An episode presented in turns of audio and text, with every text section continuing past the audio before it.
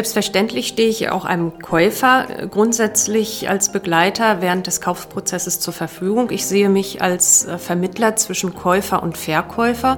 Darum geht es heute im Finanzhappen, dem Podcast der Volksbank Hameln-Stadthagen. Ich bin Maximilian Wilsmann von Radioaktiv und ich stelle in diesem Podcast all die Fragen, die man sich rund um eine Bank so stellen kann. Also bleibt gerne dran beim Finanzhappen, Stück für Stück zum eigenen Glück.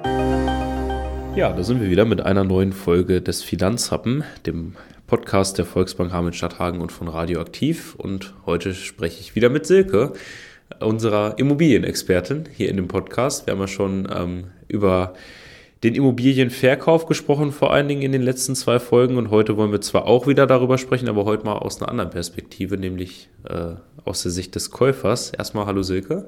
Hallo Maxi. Ja, und ähm, da kannst du uns, glaube ich, auch heute so ein paar Tipps mitbringen oder gerade denjenigen, die vielleicht eine Immobilie kaufen wollen, oder? Na klar, mache ich gerne. Das hört sich schon mal gut an. Ähm, dann sprechen wir gleich ja tatsächlich darüber, vor allem, was muss ich beachten, wenn ich die Immobilie, die ich vielleicht kaufen möchte, besichtige. Vielleicht hast du noch einen Tipp, woran sollte ich denn denken, bevor es erstmal soweit ist, dass ich eine Immobilie besichtige? Also äh, ich sag mal das Thema Finanzen. Ja, das wäre ein ganz großer Tipp und eine ganz große Bitte von mir. Bevor man eine Immobilie besichtigt, ist es wunderbar, wenn man sich schon mal den Kreditrahmen vorab berechnen lässt und äh, die Finanzierbarkeit der Immobilie für sich selber checkt und prüft, damit man genau weiß, wenn man in die Immobilie mit dem Makler zusammen reingeht, äh, und sie sich anschaut, Mensch, kann ich mir die Immobilie leisten? Passen auch noch eventuelle Re Renovierungen, die anstehen, auch in mein Budget? Man geht bedeutend entspannter bei einer Besichtigung ähm, durchs Haus oder durch die Wohnung, wenn man im Vorfeld schon mal sich die Finanzierung hat rechnen lassen. Ja, ähm, das heißt, wenn man auf dich zukommt als Käufer und sagt, ich möchte mir vielleicht ein Haus kaufen, dann ist das auch ein Tipp, den du erstmal den Leuten mit an die Hand gibst. Schaut mal, was ist dann so euer Budget, damit wir, also macht ja eigentlich auch Sinn, weil dann schaut man ja auch in diesem Rahmen, welche Häuser sind denn spannend für mich? Ja, natürlich. Und äh, da sind unsere Baufinanzierungsberater und Beraterinnen ähm, in unserem Hause der Volksbank natürlich äh, Spezialisten für. Also die beraten sehr gerne auch äh, zu eventuellen Kreditrahmen für Häuser, die wir auch anbieten. Wenn ich mich dann für ein Haus interessiere, ähm, und mich an dich wende? Oder erstmal andersrum die Frage, in welcher Situation wende ich mich als Käufer an dich? Also wir haben ja in der letzten Folge schon besprochen, dass du den Verkäufern quasi so ein bisschen als Partner auch zur Seite stehst in diesem Prozess des äh, Hausverkaufens, sage ich mal. Aber ich wende, kann mich ja auch als Käufer an dich melden oder an, als, als Interessent, sage ich mal. Selbstverständlich stehe ich auch einem Käufer äh, grundsätzlich als Begleiter während des Kaufprozesses zur Verfügung. Ich sehe mich als äh, Vermittler zwischen Käufer und Verkäufer. Und äh, ich freue mich, wenn Kaufinteressenten sich an mich wenden und gerne mit mir Termine machen möchten. Um zum Beispiel über ein Haus zu sprechen oder äh, auch ein Haus zu besichtigen was muss ich denn als Käufer erstmal beachten, wenn ich so eine Immobilie besichtige? Ich meine, ein Haus kauft man ja auch irgendwann zum ersten Mal oder ja, wahrscheinlich die meisten Menschen kaufen jetzt auch nicht zehn Häuser in ihrem Leben, sondern eher eins. Äh, das heißt, das übt man ja nicht, kriegt man nirgendwo beigebracht und dann äh, hat man diesen Besichtigungstermin. Woran sollte ich als Interessent denken? Ich würde da tatsächlich erstmal noch einen Schritt zurückgehen. Äh, wenn ich Kaufinteressent bin, dann fordere ich ja als allererstes ein Exposé an. Mhm. Ähm, und vor Verabredung eines Besichtigungstermines habe ich ja dieses als Käufer oder Kaufinteressent bin ich ja in dem Status erst einmal, ähm, habe ich ja dieses Exposé dann irgendwann in der Hand vor mir liegen. Und da finde ich es, bevor ich einen Besichtigungstermin verabrede, sehr wichtig, vorher die Lage zu checken. Da würde ich Interessenten erstmal den Tipp an die Hand gehen, bevor ich mich beim Makler melde und einen Besichtigungstermin verabrede, würde ich erstmal selber ganz in Ruhe einen Spaziergang durch das Wohnviertel, in dem die Immobilie liegt, machen und auch mal in der Straße spazieren gehen oder mal schauen, äh, wie wirken die Nachbarn, die im Garten werkeln, da auf mich, wie gepflegt ist die Wohngegend. Ganz wichtig wäre auch noch mal zu schauen, gibt es eventuelle Lärmquellen in der Nähe, die mich, wenn ich da wohne, zukünftig auf Dauer stören könnten. Ich denke da jetzt einfach mal Kirchenglockengeläut. Oder wie ist die Verkehrsanbindung? Ich muss schauen, wie erreiche ich meinen Arbeitsplatz oder wie kommen meine Kinder zur Schule? Gibt es Einkaufsmöglichkeiten oder sind Ärzte in der Nähe? Also das würde ich unbedingt einem Kaufinteressenten, äh, einem Immobilieninteressenten vor der ersten Besichtigung empfehlen, ganz in Ruhe einmal die Lage abzuchecken. Ja. Und, und sich ja. Wenn dann das geschehen ist, dann würde ich auf deine Frage zurückkommen zum Besichtigungstermin, was man da berücksichtigen sollte oder beachten sollte. Da empfehle ich auf jeden Fall, einen Termin nach Möglichkeit bei Tageslicht stattfinden zu lassen, um die Lichtverhältnisse im Haus zu sehen. Wie hell ist es oder wie dunkel ist es im Haus? Wo ist der Sonnenverlauf? Das wäre unheimlich wichtig. Also daher der Termin sollte nach Möglichkeit bei Tageslicht stattfinden.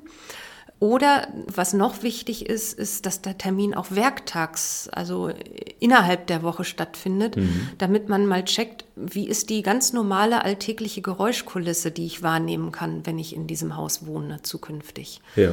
Denn am Wochenende ist ja alles ruhig und gemütlich und nachher ärgere ich mich, wenn ich dann da lebe und werktags dann die Busse und die Autos da vor meiner Haustür vorbeidonnern höre. Also daher ist das, das unheimlich wichtig, dass ich die ganzen Alltagsgeräusche und auch die Lichtverhältnisse wahrnehme. Also ich sag mal, möglichst, ja, so ein bisschen schon mal die, die Lebensrealität, in der ich mich dann umgeben würde, so ein bisschen schon mal abklopfen, eben mit dem Spaziergang vorher durchs Viertel und dann auch bei der Besichtigung selber daran denken. Genau. Ähm, wenn man dann von den äußeren Umständen, sage ich mal, zu dem Haus tatsächlich kommt und sich das Haus anguckt, ähm, sagt man ja vielleicht, Mensch, alleine, ich fühle mich da sicher, wenn ich da irgendwie noch Unterstützung habe. Wen kann ich denn am besten zu einer Hausbesichtigung mitbringen? Also, wenn ich gefragt werde, wen soll ich mitbringen, empfehle ich grundsätzlich Handwerker. Ähm, Handwerker sind praxiserfahren und können Preisschwankungen besser einschätzen. Die können einschätzen, was muss jetzt sofort kalkuliert werden, äh, was hat noch ein paar Jahre Zeit an Renovierungsarbeiten, wo mhm. ich erst noch wieder ansparen kann. Also ich denke, die haben den Handwerker haben tatsächlich den Blick aufs Große und Ganze. Und meine ganz persönliche Meinung ist, dass sich Handwerker sogar noch besser eignen als Begleitung zu einer Hausbesichtigung als beispielsweise ein Gutachter. Ja. Also die sind einfach wirklich praxisnah, ist mein Erfahrungswert.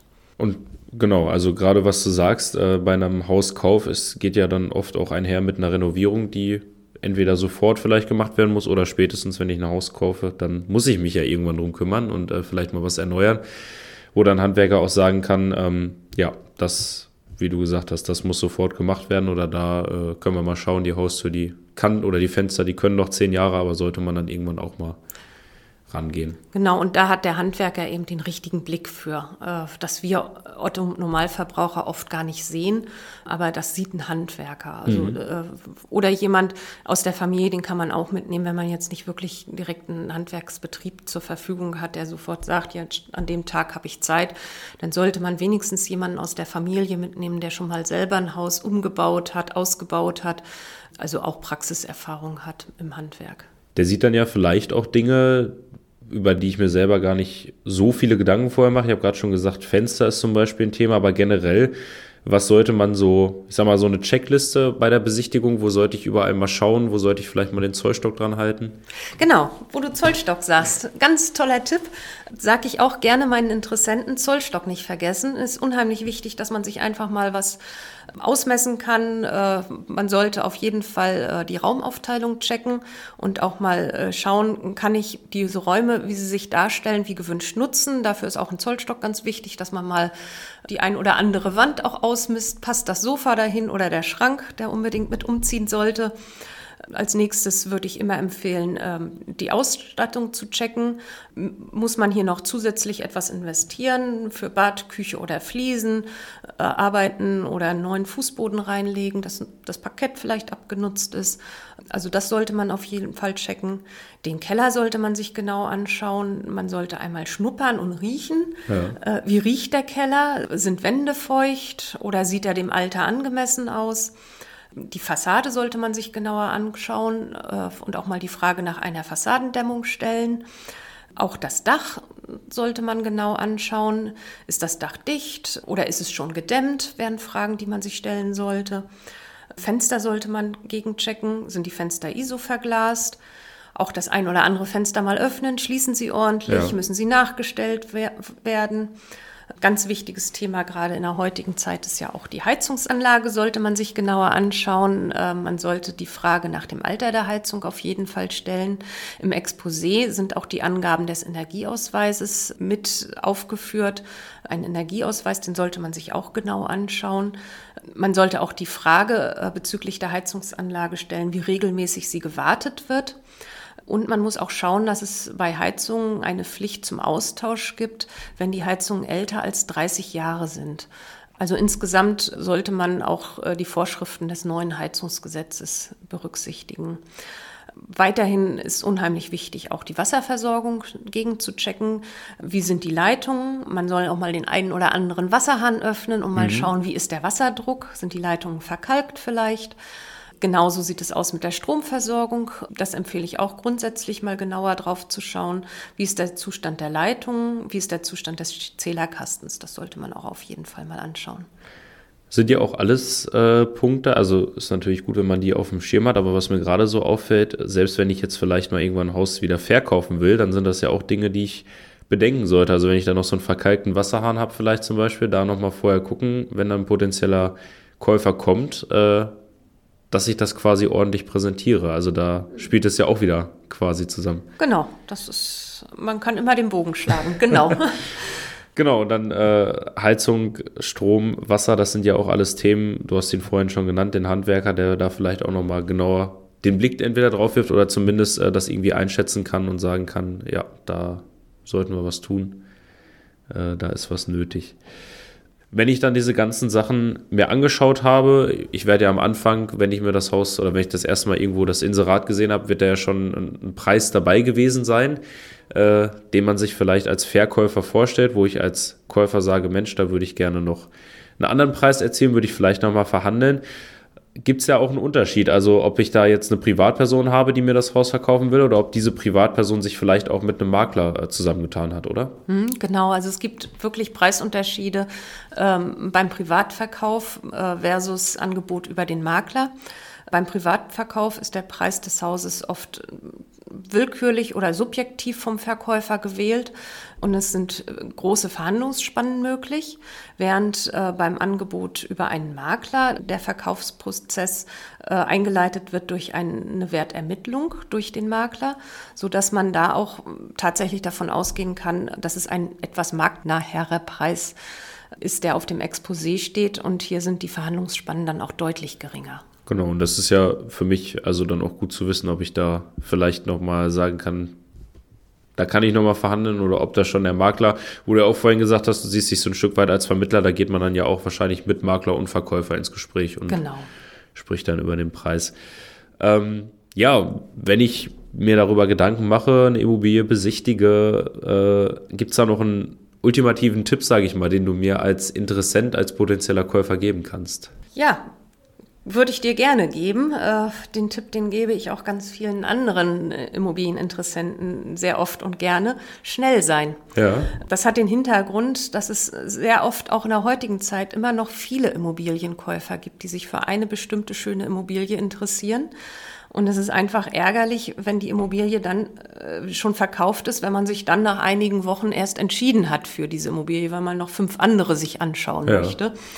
Darum sagte ich eben eingangs ja auch schon äh, vorher die Finanzen klären, so dass man dann auch schnell, wenn das Bauchgefühl Ja sagt und man die Fakten gecheckt hat, äh, nach einigen Tagen eine schnelle und verbindliche Zusage treffen kann damit keiner einem die Immobilie, in der man gerne zukünftig leben möchte, vor der Nase wegschnappt. Genau. Ja, das äh, ist ja, glaube ich, auch, also wirst ja wahrscheinlich aus der Praxis auch berichten können. Ich meine, wenn ich mir ein einen schönen Pullover kaufen will, den gibt es mehrmals in einem Laden, aber wenn ich mir ein Haus tatsächlich besichtigt habe, mir vorstellen kann, dann kann ich das und das umsetzen und äh, ja, dann ist das Haus weg. Das ist ja dann sehr ärgerlich, vor allen Dingen, weil man ja wieder von vorne anfangen muss. Genau, und es gibt es einmal, das ja, Haus. Ja. Deswegen, äh, ja, schnell sein und auch da kann man sich ja Hilfe bei dir holen. Du hast ja gesagt, auch als Käufer kann man sich melden oder als, wenn man Interessent an einer Immobilie ist und äh, sehr gerne. sich beraten lassen. Ein Interessent kann sich bei uns auch sehr gerne vormerken lassen. Wir haben Interessentenkarteien und nehmen dort unsere Interessenten mit ihren Wünschen auf. Okay, das heißt, äh, ich kann auch zum Beispiel Kontakt zu euch aufnehmen und sagen, jetzt noch nicht, aber irgendwann möchte ich mir eine Immobilie und das diese Kriterien werden oder wie ist das? Bei uns meldet sich ein Interessent, ähm, wenn er eine Immobilie sucht Ja. und teilt uns seine Wünsche mit. Ja. Und die Wünsche, die vermerken wir in unserer Datei. Okay. Und wenn es da eine passende Immobilie gibt, dann sagt Bekommt ihr. er die Info als allererstes. Ja, ah, okay. Gut. Ja, dann danke ich dir für die Tipps für Gerne. die Käufer oder Interessenten, die dann hoffentlich zu Käufern werden von Immobilien.